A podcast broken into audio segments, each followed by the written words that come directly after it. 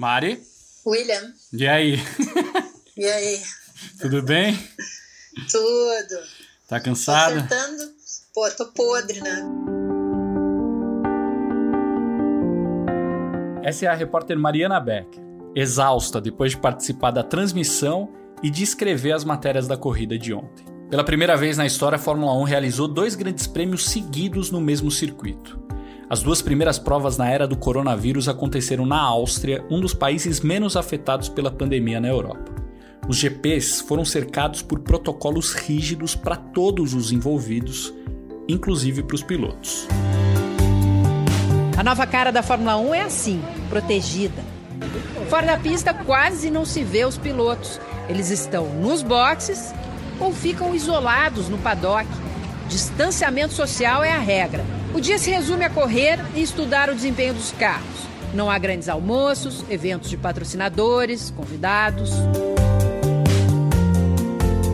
Tudo funcionou muito bem. Milhares de testes foram realizados nas duas mil pessoas credenciadas e nenhum deu positivo. A Fórmula 1 é de fato um campeonato mundial porque passa por vários países do mundo e é por isso também que realizar provas em meio a uma pandemia é delicado. O tráfego de pessoas na categoria é intenso. Pilotos, funcionários das equipes e jornalistas moram em diferentes lugares e viajam para lá e para cá durante toda a temporada. Para que uma das modalidades mais caras do esporte e que ainda tem essas características bem peculiares pudesse começar, foi preciso investimento, estrutura e rigidez. A partir de agora, a Fórmula 1 pode servir de exemplo e não só para o mundo esportivo. Para falar sobre tudo isso, nós vamos receber a Mariana Becker, que falou com a gente poucas horas depois do fim da corrida desse domingo. Lewis Hamilton de novo! Do pratinha da Mercedes, em primeiro Hamilton, em segundo Bottas, em terceiro Verstappen. O Hamilton se recupera. Hoje é segunda-feira, dia 13 de julho. Eu sou Guilherme Pereira e este é o Jogo em Casa.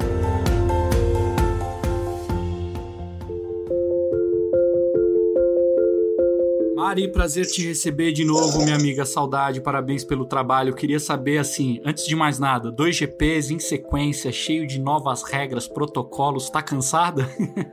É, sempre, né, Gui? A gente sempre termina o domingo cansado, porque assim tem um envolvimento físico e emocional muito grande nesses eventos, particularmente nesses dois, porque a gente está com uma limitação muito grande de ação, né? Então, quer dizer, bom, para a gente dentro do paddock, a gente não tem onde sentar, a gente não tem onde se esconder da, né, do sol, da chuva, né, tudo que a gente tinha antes, né, algumas áreas em comum ou dentro das equipes mesmo que a gente podia entrar, a gente não pode mais. Então é ficar de pé ali o tempo inteiro numa tensão muito grande porque você não encontra mais as pessoas no paddock para poder conversar e apurar as, as informações. Então você tem que ter o triplo de atenção para conseguir fazer o trabalho de jornalista, né? Então o cansaço, o cansaço rola, mas domingo que vem tem mais na Hungria. Fiscais medem a temperatura de todos os profissionais que trabalham no evento. Não há mais as grandes áreas de convivência nos times. O paddock, que no passado era assim, agora está enxuto. As equipes que chegavam a ter 140 funcionários estão restritas a 80 pessoas. A tecnologia permite que a maior parte dos engenheiros trabalhe remotamente. E nesse caso, o contato vai ser via computador. Para pegar uma segunda opinião sobre como foi viver e trabalhar com tantos protocolos, a gente também conversou com quem fica atrás da câmera. O Lucas Brito é produtor de reportagem da nossa equipe na Fórmula 1. Cara, foi estranho, né? Duas semanas de GP seguido foi bem estranho. Sem fã, sem poder entrar nas equipes, é, tentando, tendo que fazer teste todos os cinco dias. Cada dia tem um que é melhor, tem um que é pior. Não sei quantos mil testes foram já feitos, mas vai ser um custo aí de 220 mil euros, né, para o ano inteiro, para testar todo mundo. Mas foi isso, deu tudo certo, né? Mas tem algumas, alguns dias que a imprensa esquece da máscara, a equipe esquece da máscara, e na entrada do paddock é até interessante, que as, as pessoas do, do staff do, do circuito têm máscara justamente para isso. Se você esqueceu e está tentando entrar no paddock sem máscara é, e você nem percebe, né? De vez em quando a gente está, está no trabalho e entra no paddock pensando numa coisa ou escrevendo alguma coisa e aí percebe que está sem máscara e bum, eles dão uma. Então é impressionante hoje no grid eu vendo e pensando que literalmente todo mundo que está naquela, naquele ambiente está respeitando usar máscara, né? Então isso aí é muito bom, porque todo mundo vai usar máscara porque vão respeitar essa regra, porque se alguém desobedecer, acabou a brincadeira, né? Não vai ter mais corrida. Mas depois de dois, três dias, aquelas regras que são, que são implementadas são um pouco ignoradas, né? No papel diz que todo mundo tem que ter dois metros, mas como você sabe, no paddock, mesmo sem os patrocinadores, VIPs, etc., entre as outras equipes de jornalistas passando no paddock, depois de um certo momento, ninguém vai respeitar dois metros. Você vai cruzar com o outro, você vai ficar a 30 centímetros do outro para ver a tela do, do pen. Então, várias coisinhas desse, desse gênero que no papel a regra tá lá, só que na prática é impossível de controlar, né? Tem que ter uma, literalmente uma polícia para toda a regra que eles botaram. Aquela coisa da, do compliance, né? De, de lei, de botar ali para dizer que tá escrito, mas na realidade é outra. E, cara, o trabalho da equipe, o que é mais difícil é que é impossível de entrevistar pessoas como antes, tem que ter dois microfones, tem que ter distância, tem que ser marcado, você não pode só chamar. É, então o acesso está muito restrito, né? Mesmo com o número de pessoas limitado, o acesso às, às pessoas e a informações que vocês precisam ter é, virou mais difícil. Agora, Mari, esses protocolos, essas regras de proteção, é, funcionaram, né? Vocês fizeram todo duas mil pessoas, todo mundo fez testes de cinco em cinco dias, nenhum teste positivo, ou seja, tudo isso funcionou. Mas foi demais? Foi em excesso? Algumas coisas precisam ser corrigidas? Qual é a sua opinião depois de ter vivido é, é, dois finais de semana seguidos na Fórmula 1?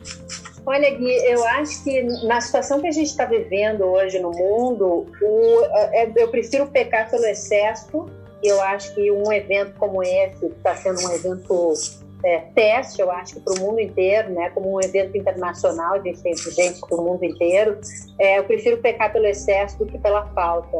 Uhum. E em algumas coisas, assim, pelo excesso, no sentido de que, por exemplo, o jornalismo, nós temos, assim, de todos os jornalistas que vêm normalmente, a gente, num, num total de gente que trabalha na Fórmula 1 e de gente que vem cobrir, o total de 8 mil pessoas. Isso foi diminuído para 2 mil. Televisões hoje são só oito. Na, da mídia escrita são 15, ou melhor, 22 pessoas, tá? É, o pessoal da mídia escrita não pode sair do media center, ou seja, não pode sair da redação para vir conversar lá embaixo no paddock. E as entrevistas são todas feitas é, por vários aplicativos, né? Então isso é muito, muito ruim, porque você perde a espontaneidade, você não tem é, os horários é, que você quer para conversar com a pessoa. Você sabe como é ser jornalista, para quem está nos ouvindo.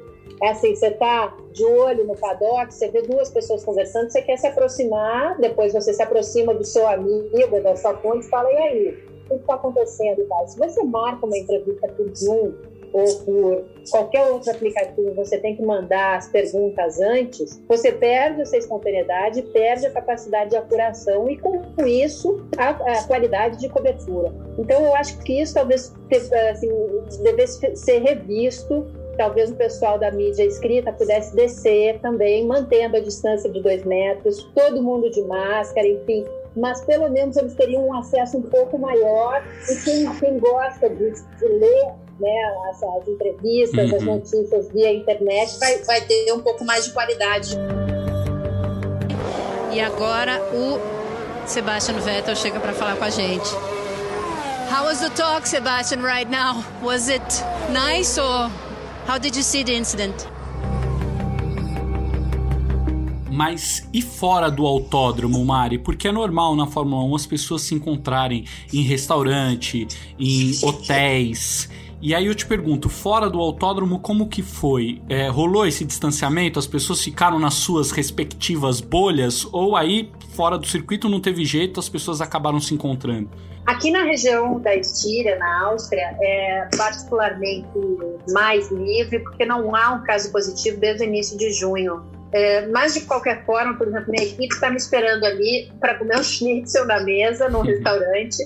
É, a minha equipe, a equipe da Globo, está numa mesa. A gente tem vários amigos que chegaram agora, que são da Federação Internacional de Automobilismo, é, que estão sentados numa outra mesa, longe da gente. A gente não pode misturar. Então, há um cuidado em geral para isso. Mas, claro, é uma coisa mais difícil. Ninguém está acostumado com isso. Né? Eu encontrei um grande amigo, que é o jornalista alemão, Michael Schmidt, esses dias.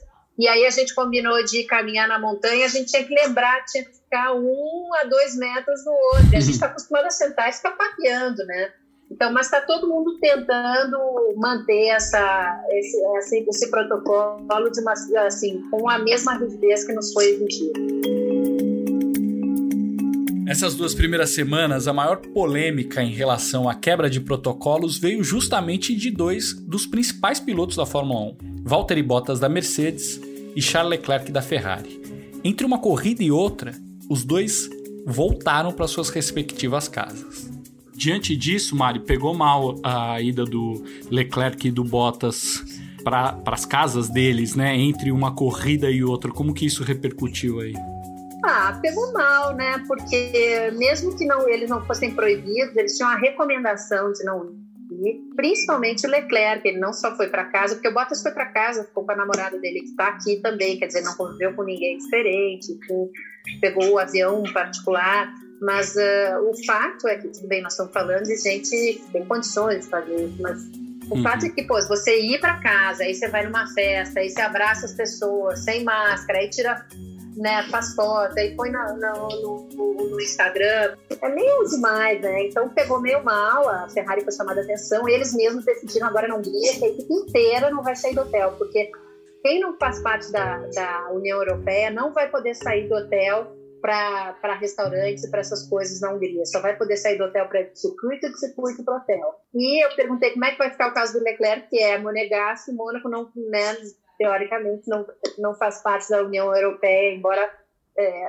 obedeça algumas regras econômicas relativas e políticas relativas à França. E aí me disseram, e, aí, e a assessora de imprensa da Ferrari me disse, não, a equipe inteira vai ficar dentro do hotel por uma questão de solidariedade e para mostrar que a gente está realmente dentro desse esquema e desse protocolo.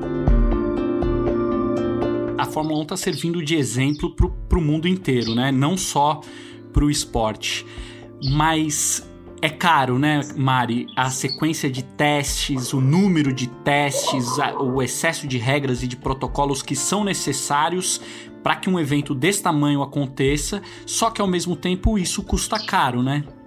custa caríssimo, inclusive para a própria organização. Custa caro para todo mundo, para as equipes. Você imagina, você tem que tá, é, ter uma, uma logística para três grandes prêmios seguidos, um atrás do outro. A, a maior parte das fábricas é na Inglaterra, ou seja, os caras têm que chegar aqui já com tudo que vão precisar. Imagina, quebra isso, quebra aquilo. É, é caro também, se a gente pensar em termos de, de hum, testes. Os testes que são feitos, são, é, a gente calcula 55 euros mais ou menos por teste. São duas mil pessoas fazendo testes de 5 em 5 dias. Esses testes são enviados para Munique. É, a gente está falando de grana, né? Uhum. É muito caro fazer esse evento, mas é um evento que está conseguindo funcionar. Né? A gente já teve dois grandes prêmios e até agora nenhum negativo em duas mil pessoas. É bastante, né? Pelo que você está vendo e está acompanhando, a Fórmula 1 vai servir de exemplo também para que outras áreas da economia, outros tipos de evento possam ser realizados presencialmente? Sem dúvida. Não acho que essas reuniões possam uh, devam parar de acontecer online. Uhum. Mas eu acho que qualquer uh, qualquer um que queira fazer um evento mundial, eu estou falando dentro do nosso meio esportivo, tem que pegar, é uma questão de inteligência, eu acho, você pegar como base algo que já está acontecendo, né? A gente não tem ainda nenhum outro exemplo, não vejo nenhum outro exemplo. Parece que o UFC fez alguma coisa, dizer, mas a Fórmula 1, eu acho que é o primeiro grande evento mundial que corre o mundo acontecendo nesse momento de pandemia. Então, é o primeirão. Eu sei que aqui, é, a Áustria, né, o, o, o autódromo Red Bull se baseou, o pessoal que organizou aqui se baseou também uh, no, na experiência que a Red Bull tem em relação ao campeonato alemão de futebol. A partir dali, obviamente, numa proporção muito menor, eles pegaram algumas ideias de protocolo e foram aumentando, e claro, discutindo isso. Então, eu acho que esse evento, a, a Fórmula 1 hoje, é um exemplo histórico e importante para que os outros eventos mundiais que precisam acontecer, ou que né, querem acontecer, uh, possam se basear para poder desenvolver de uma forma melhor ou igual, uh, para que eles possam acontecer. Né? A gente está falando aí de uma, uma, série de profissões que estão totalmente paradas porque né, eventos esportivos ou eventos internacionais ou eventos musicais não funcionam. Enquanto, a Fórmula 1 só confirmou corridas na Europa para essa temporada, onde a pandemia está mais controlada e é também onde mora a grande maioria das pessoas que trabalham na categoria. Na última semana, circulou a informação de que neste ano possivelmente não haverá nenhuma etapa nas Américas, o que infelizmente, claro, inclui o Grande Prêmio do Brasil. Mas existe o desejo e o empenho de realizar GPs na Ásia, principalmente na China, onde tudo começou, e no Vietnã, que pode estrear nesse ano. Como estão as discussões, Mari, para a realização de corridas fora da Europa? Vietnã, China, países com a pandemia sob controle, um, pelo menos um pouco mais sob controle. Né? É, a gente nunca sabe quanto está sob controle, né? Exato. Porque tem ondas que reaparecem, né? De infelizmente, do, do Covid, por uma falta de controle também, né, no comportamento das pessoas.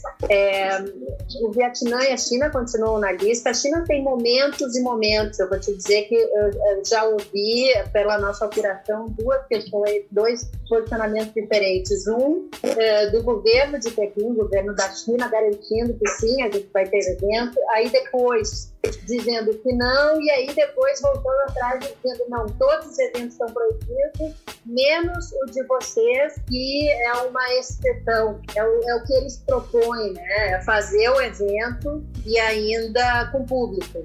Isso tudo eu acho que a gente vai esperar ainda para poder saber exatamente o que vai acontecer nas Américas por enquanto. É, o futuro não é muito promissor, né? E, então a gente está esperando. Por enquanto, na Europa, os grandes prêmios estão sendo negociados de uma forma bastante efetiva. This has been a very comfortable afternoon for Lewis Hamilton. He comes round the final corner to win the Styrian Grand Prix. And for Mercedes, a first 1-2 at this track since 2015. And there goes Lando Norris round the outside. He's got good traction here, Crofty, as well. He's going to get the benefit of DRS.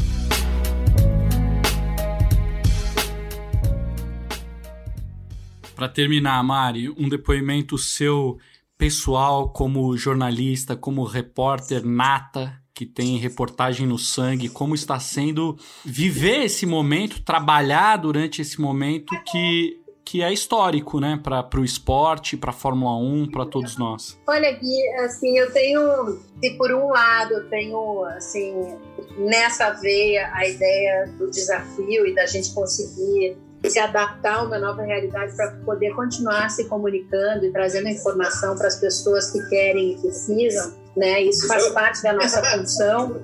Por outro lado, uh, tem uma coisa muito triste, de vez em quando parece que eu, que eu saio, de, assim, me afasto do, do meu trabalho e olho e eu acho tão triste a gente ter que ficar conversando de máscara, sabe?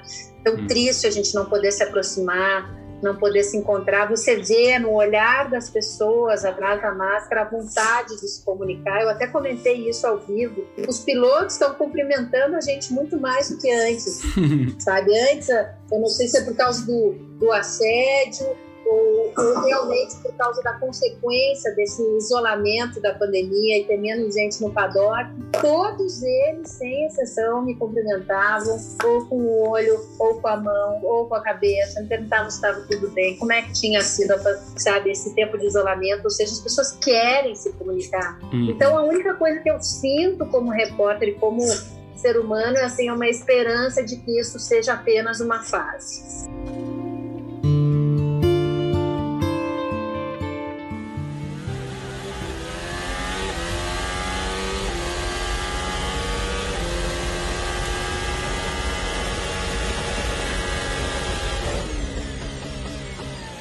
Quem está em casa assistindo na TV, pode parecer que uma corrida de Fórmula 1 se resume a carros na pista, barulho de motor e ponto. Mas é bem mais que isso.